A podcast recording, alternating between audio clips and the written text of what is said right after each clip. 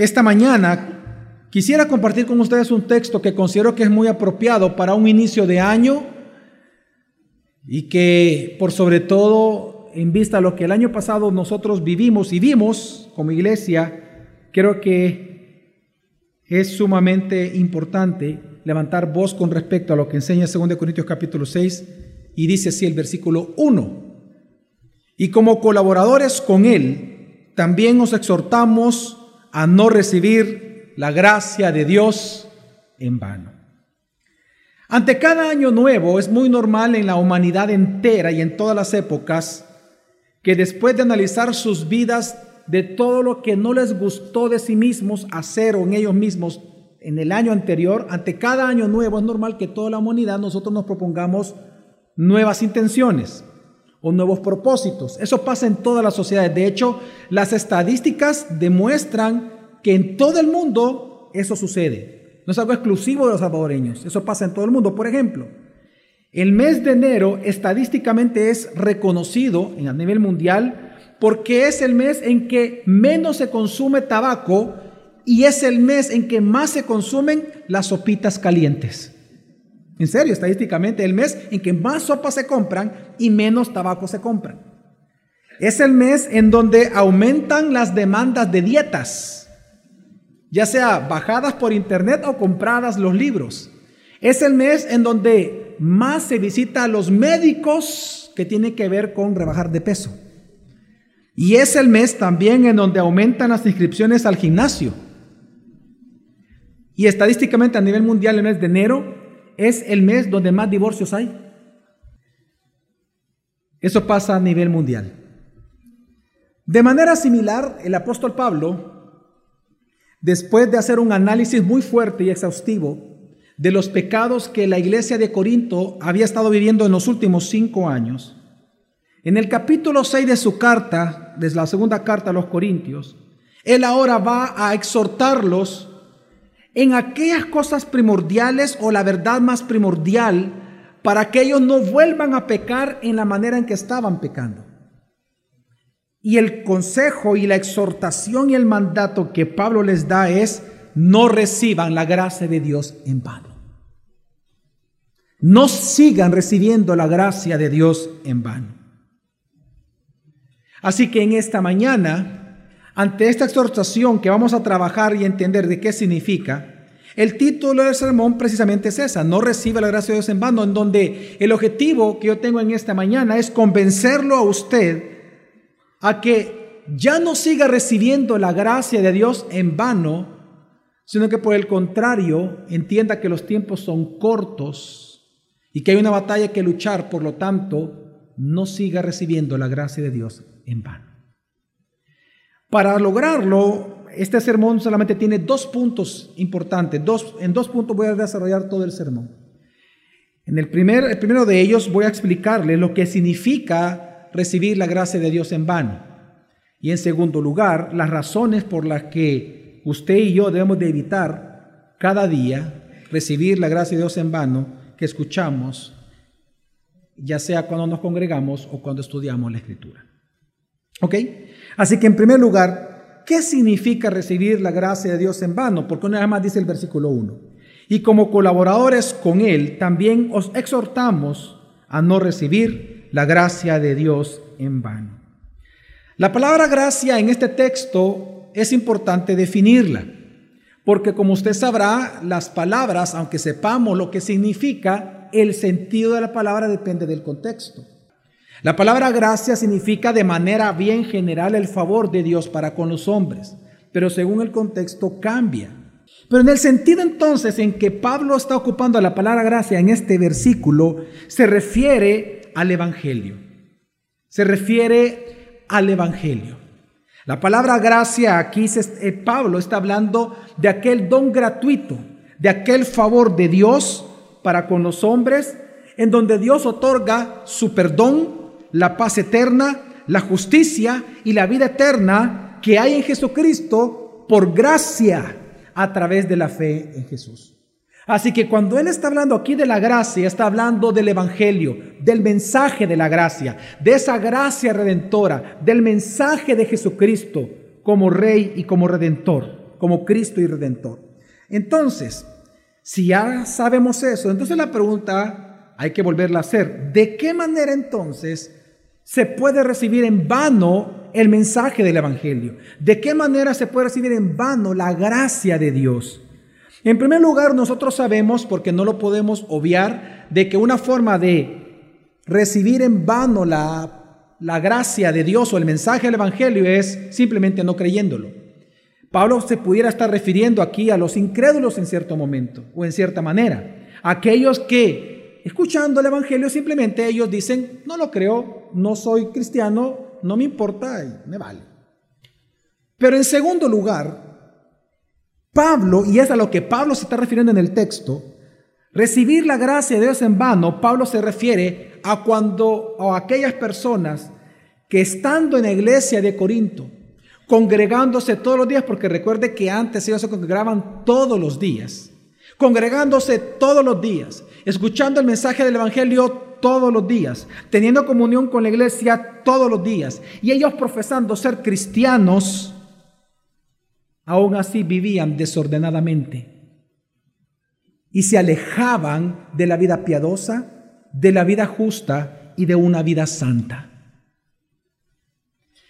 Aquí Pablo se está refiriendo a aquellas personas que profesando ser cristianos, sus vidas se alejaban de la gracia, se alejaban de reflejar dicho evangelio.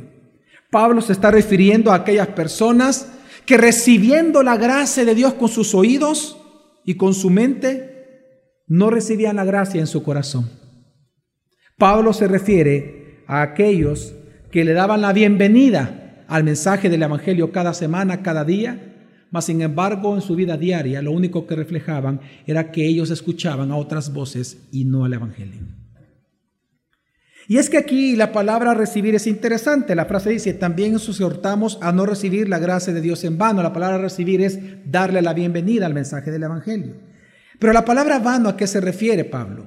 La palabra vano tiene el sentido de recibir algo de manera improductiva, es decir, sin que produzca algún fruto.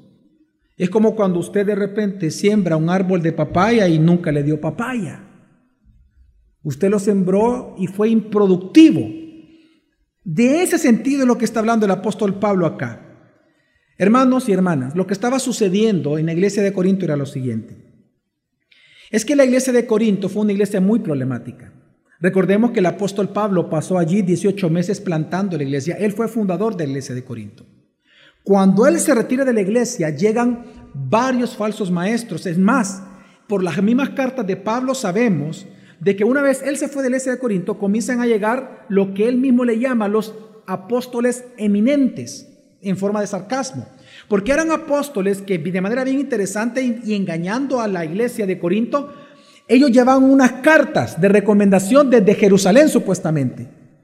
Entonces, cuando ellos reciben a estos apóstoles, falsos apóstoles, ellos comienzan a mezclar el Evangelio, porque sí predicaban el Evangelio, pero mezclado con filosofías paganas ya sea filosofía griega o ya sea judaísmo.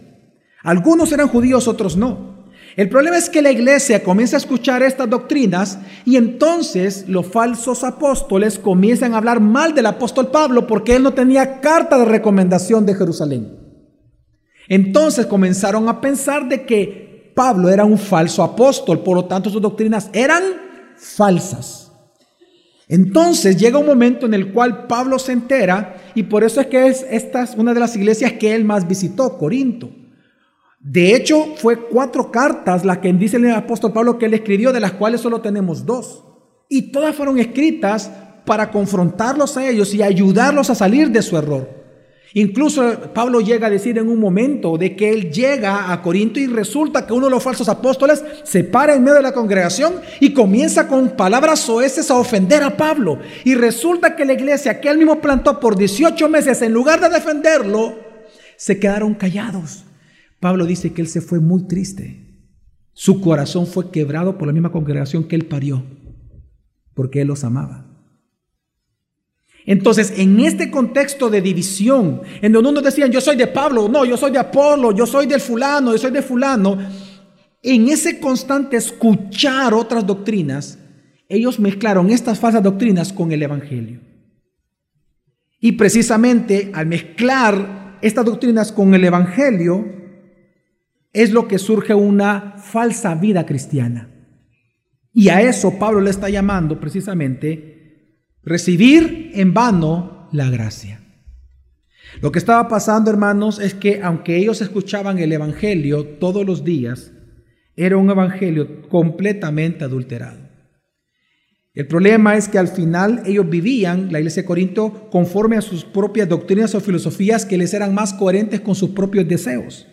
Es decir, el Evangelio no era suficiente. Estamos hablando de la suficiencia de las escrituras, aquí estamos hablando de la suficiencia del Evangelio. Para ellos el Evangelio ya no era suficiente. No era suficiente para sus vidas.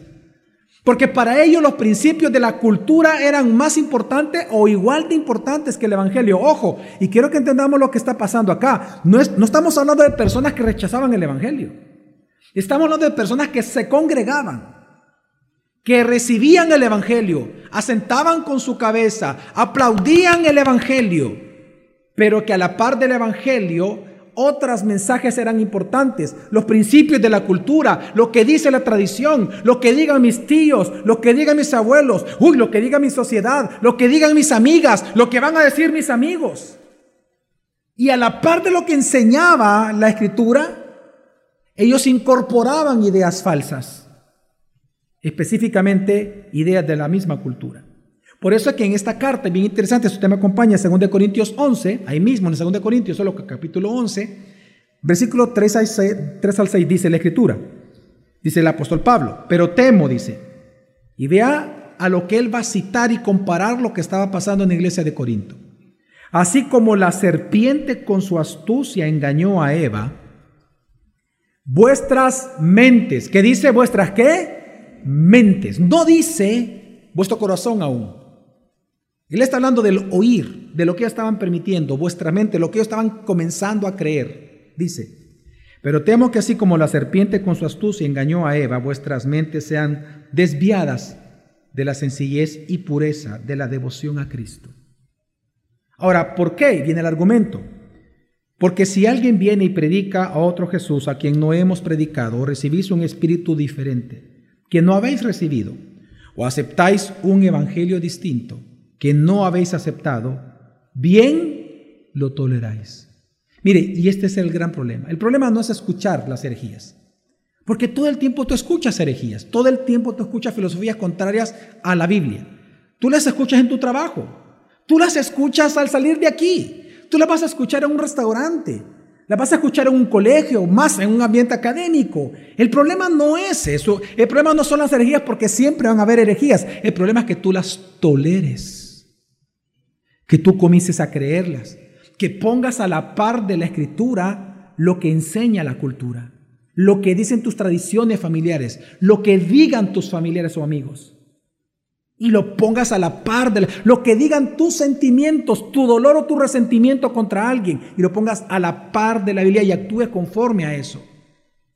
Bien lo toleráis. Por, ahora, ¿cómo Pablo sabía que ellos estaban escuchando falsas doctrinas? Por los frutos. Jesús dijo que por los frutos seremos qué? Conocidos. Leamos el versículo 5 en este texto, sigue diciendo Pablo. Pues yo no me considero inferior en nada a los más eminentes apóstoles. Pero aunque yo sea torpe en el hablar, no lo soy en el conocimiento. De hecho, por todos los medios os los hemos demostrado en todas las cosas. ¿Sabe qué estaba pasando con estas dos frases que ocupa al final del versículo 6 Pablo. Lo que estaba sucediendo, hermanos, es que ellos habían adoptado el pensamiento de su cultura y lo mezclaron con la fe. Ellos, ¿por qué cuestionaban la oratoria de Pablo? Eso, esa frase nos dice mucho, lo que Pablo está diciendo. ¿Por qué? Lo que estaba sucediendo es que estos falsos apóstoles no todos eran judaizantes. Unos eran judaizantes, es decir, querían que los cristianos practicaran la ley de Moisés para guardar su salvación. No hablaban mal de Jesús, ellos hablaban del Evangelio, pero lo mezclaban la santificación con la ley de Moisés, o la justificación al final, o, la seguridad de salvación. No todos eran judaizantes, Otros eran personas que enseñaban filosofía griega. Cuando aquí leemos, aunque yo sea torpe en el hablar, cuando Pablo está hablando de oratoria, esa frase nos dice totalmente que no está hablando del judaísmo. Aquí hay una influencia griega. Estaban llegando personas tan elocuentes que con su filosofía la iglesia quedaba, wow, este se enseña, mira, viene con credenciales, oí, oí la filosofía de él, ya viste cómo él, cómo él expone, cómo él habla, ya, no, este sí es un hombre sabio, Pablo no sabe nada, ese es un tonto que no sabe nada, ya viste cómo la, no, hombre, no, no sabe hablar nada. Y entonces aquí ellos se dejaron anonadar tanto por la sabiduría griega, que ellos la compararon a la Biblia. Y mezclaron ambas cosas. El Evangelio con la cultura. Ambas sabidurías. La terrenal y diabólica con la pura.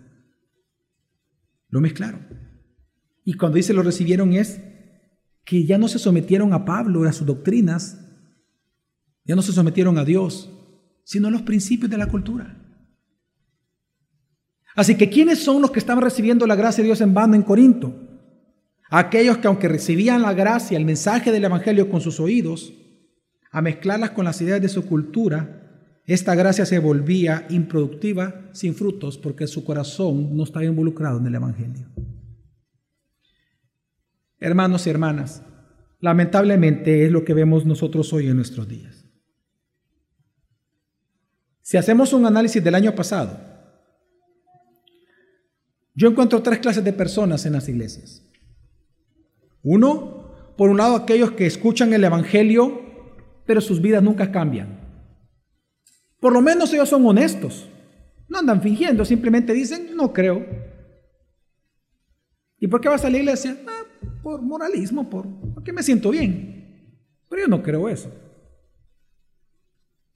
Ellos vienen a la iglesia, escuchan el Evangelio, pero siguen con los mismos pecados, con las mismas costumbres, el mismo resentimiento con la discipuladora de hace cinco años, el mismo resentimiento de hace diez años, el mismo dolor, la misma falta de perdón, el mismo pecado, la misma fornicación, el mismo adulterio, la misma forma de hacer los negocios, los mismos chanchullos, la misma vida sexual, no hay un cambio.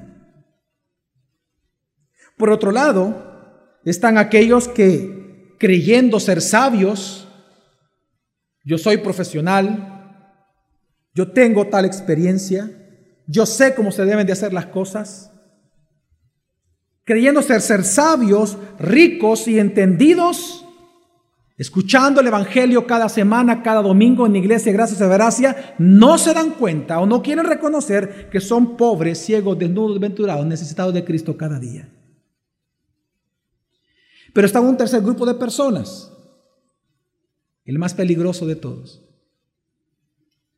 Aquellos que escuchando los sermones deciden conformarse a la cultura y no conformarse al carácter de Dios.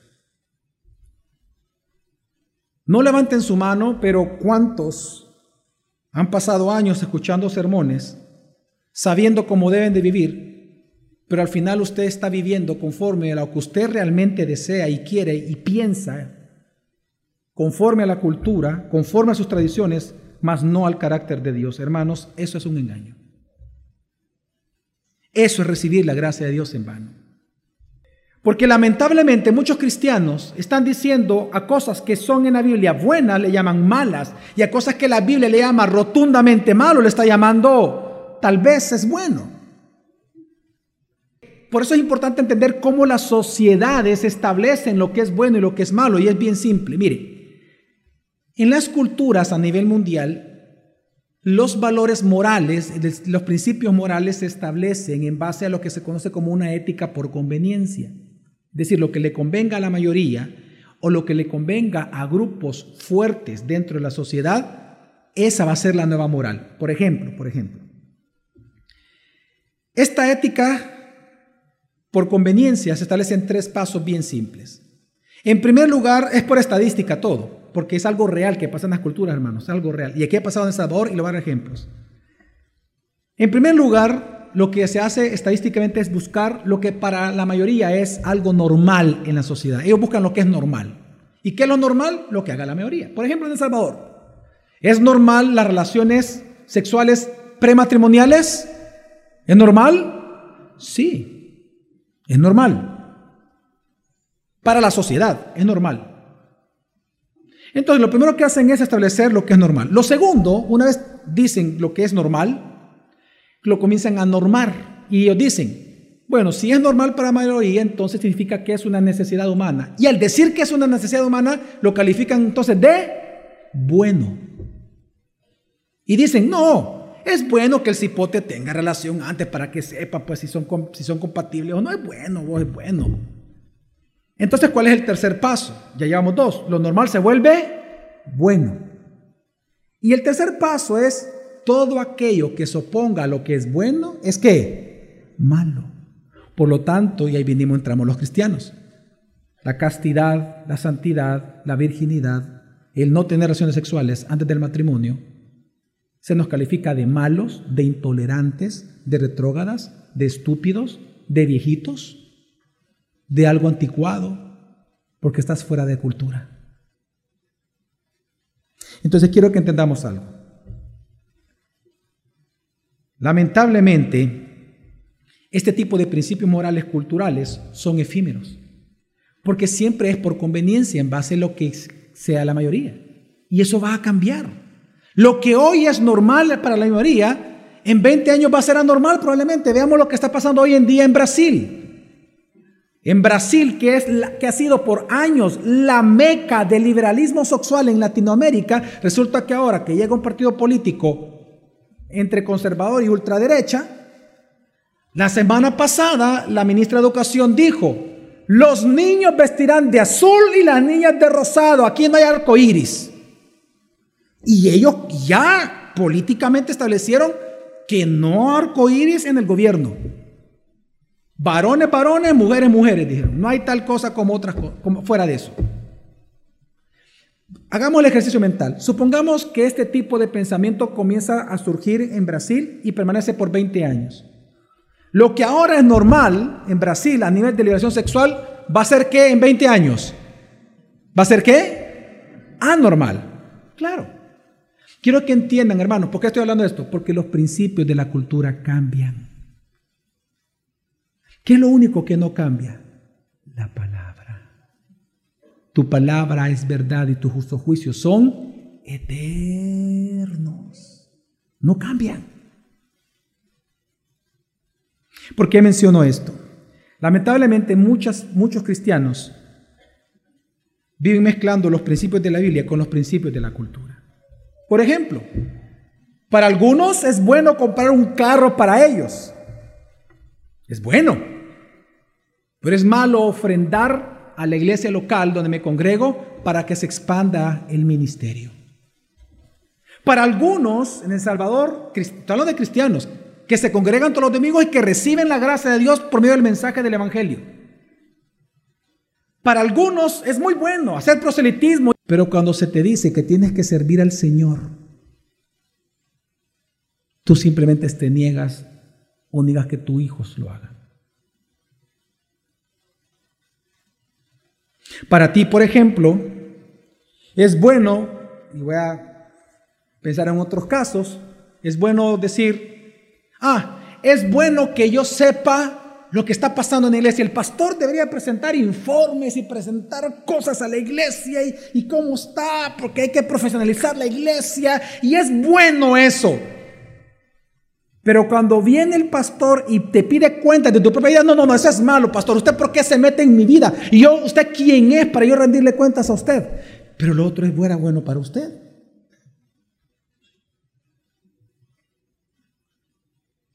Para usted es bueno que los demás le pidan perdón a usted.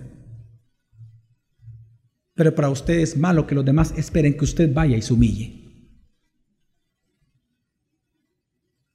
Es bueno desvelarse para salir con los amigos y tener comunión.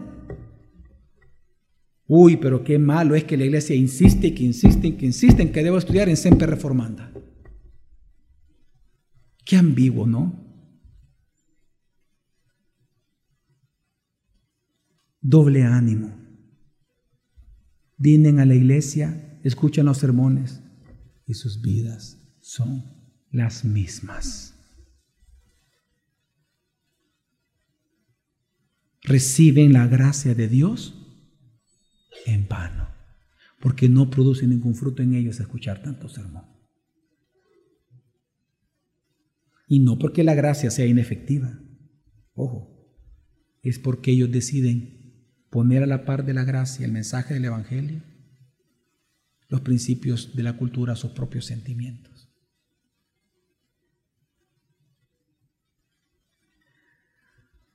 Lamentablemente, tú tienes que reconocer esta mañana que no hay una vida conforme a la voluntad de Dios, conforme al Evangelio o conforme a la palabra, sino una vida conforme a la cultura, lo que me conviene, cuando tú pones a la par de la gracia cualquier otra cosa. Hermanos, esto es recibir la gracia de Dios en vano. Y por eso es que en este nuevo año, en este primer domingo del año, este es mi mensaje. No tomen la gracia de Dios en vano. Ya no lo hagas. No lo hagas más. Si lo hiciste el año pasado, no lo hagas este año. Desiste. No tomes, no sigas tomando la gracia de Dios en vano.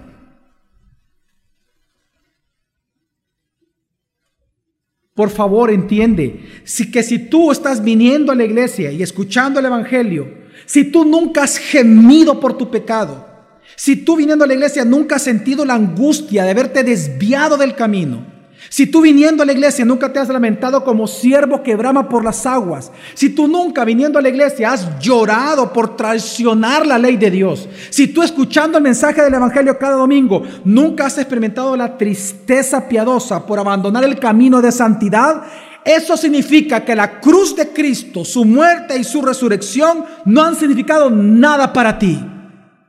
Nada. Porque cuando uno escucha el Evangelio, cuando uno recibe gratamente el Evangelio, lo que se produce es un compugir de corazón. Uno reconoce su pecado. Uno quiere confesarlo a Dios, ponerse a cuentas con los hermanos y con la iglesia. Y caminar conforme a su voluntad. Si tú nunca has experimentado el dolor por el pecado escuchando sermones, no, has experimentado el dolor de tu resentimiento, de vivir con tanta amargura en tu corazón en contra de grupos de personas o alguna persona, quiero que entiendas que tú puedes estar escuchando el Evangelio con tus oídos, pero no lo estás recibiendo en tu corazón. Arrepiéntete de esa falsa religión. Arrepiéntete de esa doble vida. De envanecer la gracia. Abandona el recibir en vano la gracia. Ya no. Es que mira, Jesús afirmó que por nuestros frutos nos conocerían. Pero a su vez, Dios nos enseña que el fruto del Espíritu Santo en una persona, ¿qué es? Amor, gozo, paz, paciencia, bondad, templanza, fe, mansedumbre. Si en ti no hay estas cosas, porque te andas peleando como el mundo, resentimientos, dolor, una vez más estarás recibiendo la gracia de Dios o en vano. La Biblia también afirma que los que son de Cristo han crucificado con Cristo la carne con sus afectos y deseos. También la Biblia habla de que nosotros, los que somos cristianos, conectados con la vida, debemos de producir frutos. Así que por tanto, si tú no has gozado de estos frutos el año pasado, entonces con temor y temblor, amados, yo les digo, deja ya de recibir la gracia de Dios en vano. Ya basta. Ya. Despabila. Ya. Deja de recibir la gracia de Dios en vano. Ya estuvo. ¿Por qué sigues insistiendo en una doble vida? Jesús fue simple en su enseñanza. El que me ama, dijo Jesús, guardará mis mandamientos. El que ama a Jesús, claro que va a andar como Él anduvo. El que recibe la gracia cada domingo, quiere disfrutar de esa gracia con quien otorga la gracia. Va a querer agradarlo a Él. Así que ya basta de recibir la gracia de Dios en vano. Ahora bien, ¿cuáles son las razones por las cuales debemos de evitar este año recibir la gracia de Dios en vano? Son dos razones que Pablo da en su texto. Regresándonos a 2 Corintios capítulo 6, versículo 1. La primera razón que él da es porque el tiempo es corto. Hermanos, algún día tendrás que enfrentarte a Dios, pero cuando sea el momento ya será tarde para el arrepentimiento. El tiempo es corto. Y esto es lo primero que Pablo dice. Si usted me acompaña a 2 Corintios 6.1, leamos el contexto, el versículo 2. Dice 1 y 2. Nosotros colaboradores de Dios, les rogamos que no reciban su gracia en vano, porque Él dice, en el momento propicio te escuché y en el día de salvación te ayudé. Les digo que este es el momento propicio de Dios. Hoy es el día de qué? De salvación. Y es que Pablo está citando a Isaías. Tanto Isaías como otro profeta, ellos anunciaron que vendría el año propicio, el año favorable del Señor, tiempos propicios de salvación para todos. Pero ahora Pablo les está diciendo cuándo comenzó este día propicio o tiempo propicio de arrepentimiento para salvación. Y él les dice, desde el momento que Jesús encarnó, murió y resucitó, ahí comenzaron los días de propicio para salvación. Desde el momento que Cristo resucitó hasta que Él venga, serán los tiempos de salvación propicios para el arrepentimiento. Por lo tanto, lo que está diciendo el apóstol Pablo es, entre Jesús venga, entre tanto Jesús viene, no tomes, no recibas la gracia de Dios en vano, mejor arrepiéntete y vive para tu Señor. Porque cuando Él venga, el tiempo es consumado, se cierra este día, ya no es un día propicio para salvación, simplemente pasamos a la realidad, simplemente se recibe o los juicios eternos o las recompensas eternas. Pasamos a recibir la realidad de las promesas, mas no ya no habrá oportunidad para salvación ya no hay oportunidad para arrepentimiento. Ese tiempo es hoy. Por lo tanto, si tú por años, por meses has recibido la gracia de Dios en vano, arrepiéntete hoy mientras todavía puedas ser salvados por Él. Así que la primera razón que da Pablo. No reciba la gracia de Dios en vano porque hoy es el tiempo propicio para salvación. Y la segunda razón es que hay una batalla que ganar todos los días. Nosotros los cristianos tenemos tres enemigos. Vámonos a Cristianismo básico 1. ¿Cuáles son los tres enemigos del cristiano? Tú mismo, ¿verdad? La carne. ¿Qué más? El mundo. Y en tercer lugar, Satanás. Todos los días tú luchas. Todos los días tú luchas. Por lo tanto, todos los días deberías de ganar. Tener victoria en esas luchas. Todos los días tú luchas contra tu carne, contra los deseos de regresar a los antiguos pecados, con las tentaciones de no perdonar, con las tentaciones de resentimiento, con las tentaciones de venganza, de callar por venganza, de no decir nada por venganza, de huir por venganza, divorcio por venganza, separación por venganza, venganza, venganza, venganza. Cada día tú luchas contra tu carne.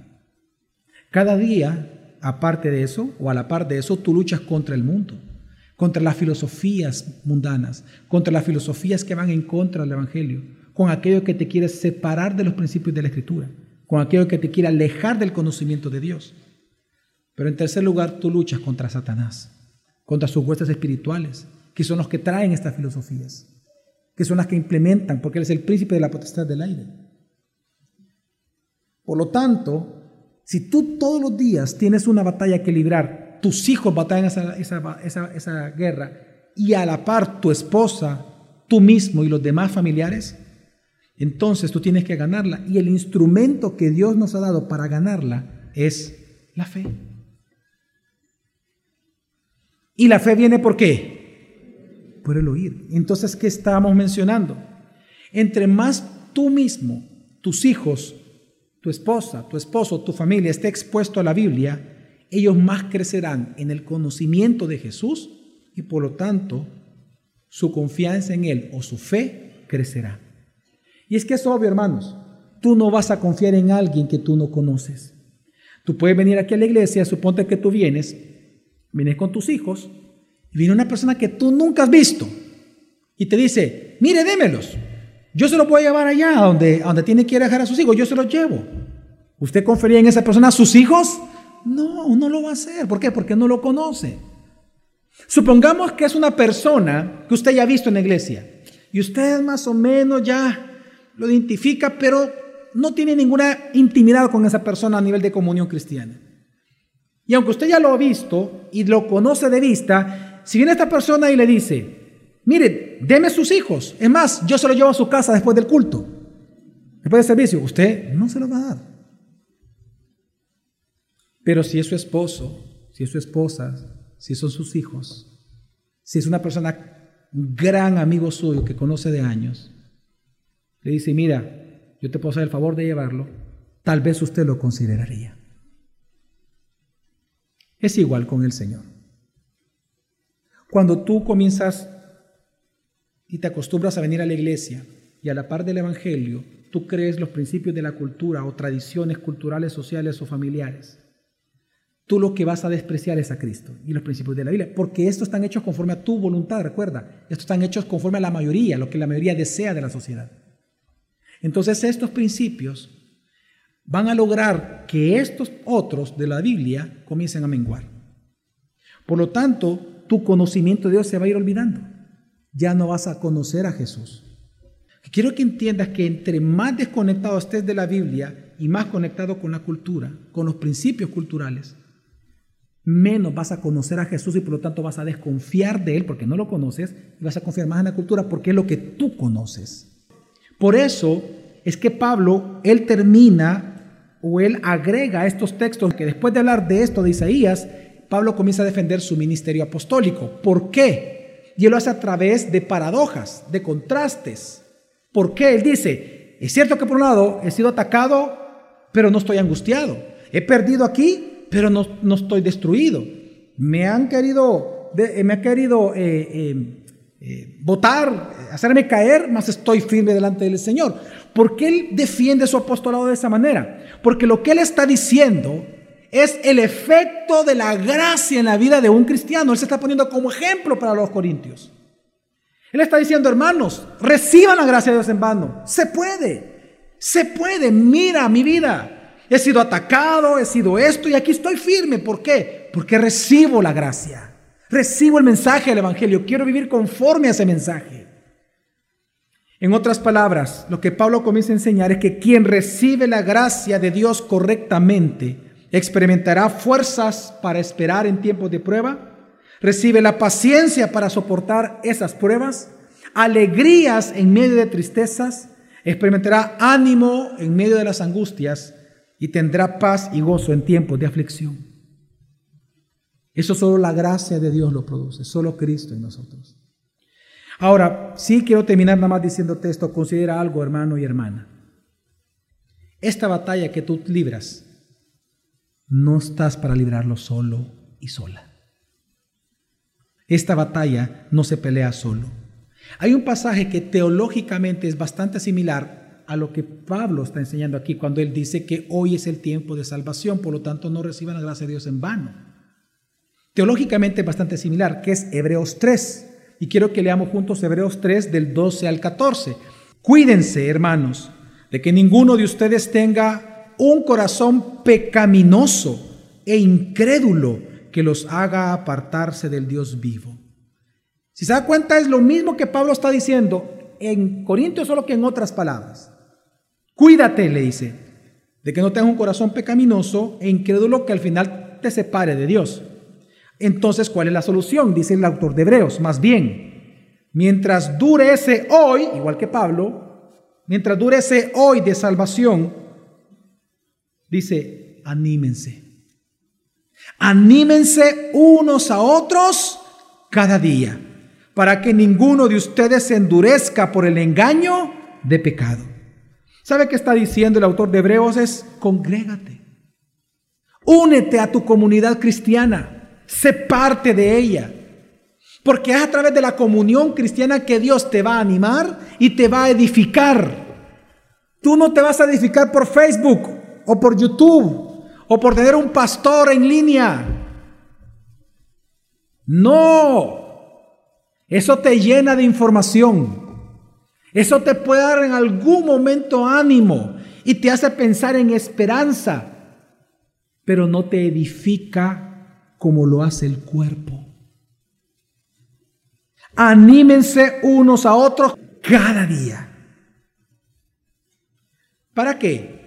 Para que ninguno en esas batallas, ninguno de ustedes se endurezca. ¿Por qué? Por el engaño, como los corintios fueron engañados. Hermanos, en este nuevo año, una sola cosa te invito. No recibas la gracia de Dios en vano, porque hay una batalla que ganar y porque el tiempo es corto. Amén. Vamos a orar.